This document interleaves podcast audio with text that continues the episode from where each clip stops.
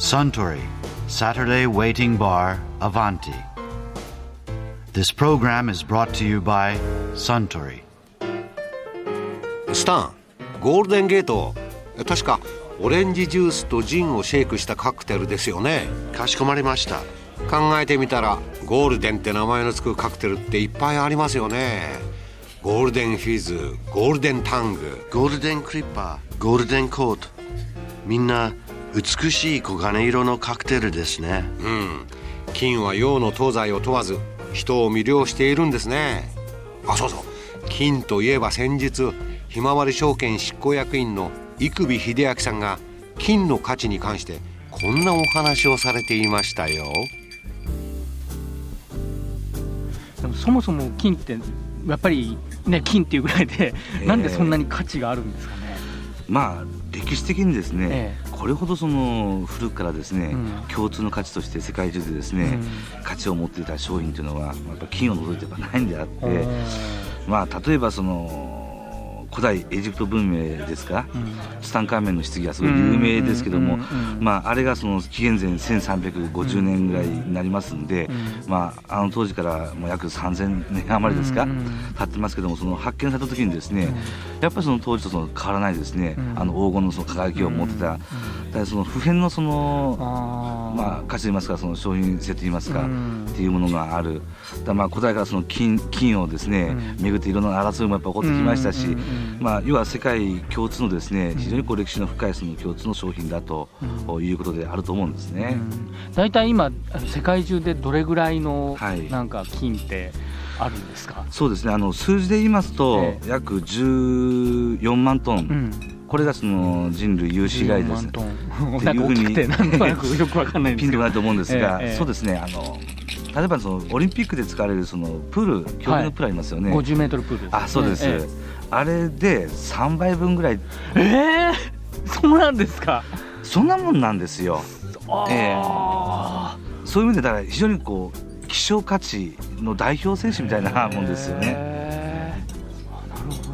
でまあせいぜいその年にその供給される量っていうのは、あーまあ4000トンぐらいですからまあそれもこう限りある資源ですから、うん。まあ工業製品みたいにうん。どんどん生産してその量が増えるっていうものじゃありませんから、うんうんうん限りがあるまあ商品なわけですよね。もうどさっとなんか出てきて、それでいきなり値段がドーンとか下がるなんてことはないわけですね。ありないですよね。はだまあ物の値段ですから、ええ。まあ要はその基本はこう需要とうん。供給のバランスでその価格が決まってくるんですけども、うん。このその実際のこう生産量に対してその需要の方ですね、これがまあ比較的あ近年ですねこう非常にこう伸びてるわけであって、うんまあそのことによってこう値段がまあ大きく今上がってき始めたわけですよね。結構やっぱりその、まあ、お金と違って、はい。もう共通世界共通でどこでもその換金できるとか、はい。まあ、そういうふうなことがあるんでやはりその国を離れてどっかに行くみたいな、はい。ね、あの割とあちこちに行くような人たちっていうのって結構その財産の中に金をちゃんと、ねえー入れておくっていうのが多いんですよね。そうですね、うん。資産の分割の中に金は必ず入ってますよね。うんで特にその、まあ、アジア圏ですね、うん。まあ、特にその中国とかいった国では、うん。まあ、その金に対するその信頼が非常にこう厚いこともありましてで、まあ、これはまあ今更説明するものないんでしょうけども、うん。あの中国のその近年のうん。非常にこう目まぐるしいその経済の発展によってですね、うん。やはりその資金のですねこう運用というものが、うん。まあ、どんどんやっぱ脚光を浴びてる。うんで特にそのまあ次世代へのですね、まあ、財産ということを考えれば、まあ、金で買ってこう残しておこうというですね、まあ、そういった動きがまあ当然出てくるわけであって、うん。13億ですか、うん。の国民のですね、まあ、沿岸部に約その1億ですか、うん。まあ、1億ちょっとがまあいるというふうに聞いてますけども、うん。まあ、そのうちの仮に10%の方がですね、金をわずか買っただけでもですね、うまあ、人口でいうと約1000万人の人が金をその購入するわけであって、まあ、あとそのインドなんかも、うん。インドの経済発展も著しいと。で。ね。で最近、まあ、ガソリンスタンド行ってですね、うん。非常にこうガソリンが高くなったっていうのはこう、うん皆さん感じたところですけども、まあ、それによってあのいわゆるそのロシアですね、うん。ロシア全土の経済もですね、うん。非常に実は元気がうんいいんですよね。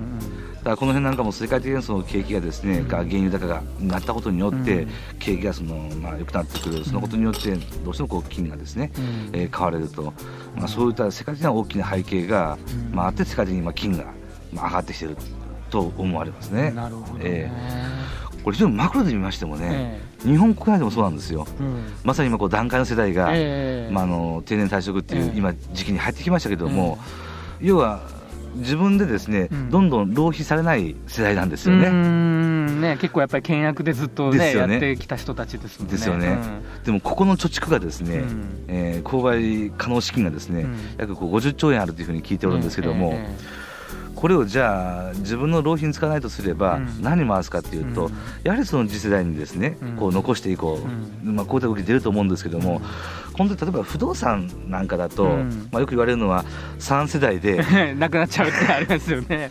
ですよね、えー、金の場合は、これその購入するときにですね届け出の必要はありませんし、まあ、あの3キロ超えればまた別なんですけども、そういったこともありましてですね、非常にその財産として受け継いでいくものとしては非常にこう有効なものなわけですね。えー、万が一、その国の体制が変わったりとか、銀行が潰れたりとか、いろんなことがあっても、まあ、金だけ持ってれば、とりあえずはなんとかなるっていう、そういうことなんですね。そうですね、まあ、特に世界的に今とにかく原油がですね、高騰してますんで、まあ、原油っていうのは、まあ、いわゆるその物の中心になってきますんで、まあ、非常にこうインフレ懸念がですね、まあ、出てきておりますけども、まあ、金っていうのはそのまさにこうそのインフレに一番こう強い商品でありまして、まあ、世界的なそのインフレがあってもですね、まあ、金を持っておけば、まあ、それに応じた、まあ、上昇っていうのは期待できることから、まあ、非常にこうインフレに強い商品になってくるわけですよね。はいいやいや生首秀明さんのお話面白かったですよ。ああスタンおかわり同じものかしこまりました。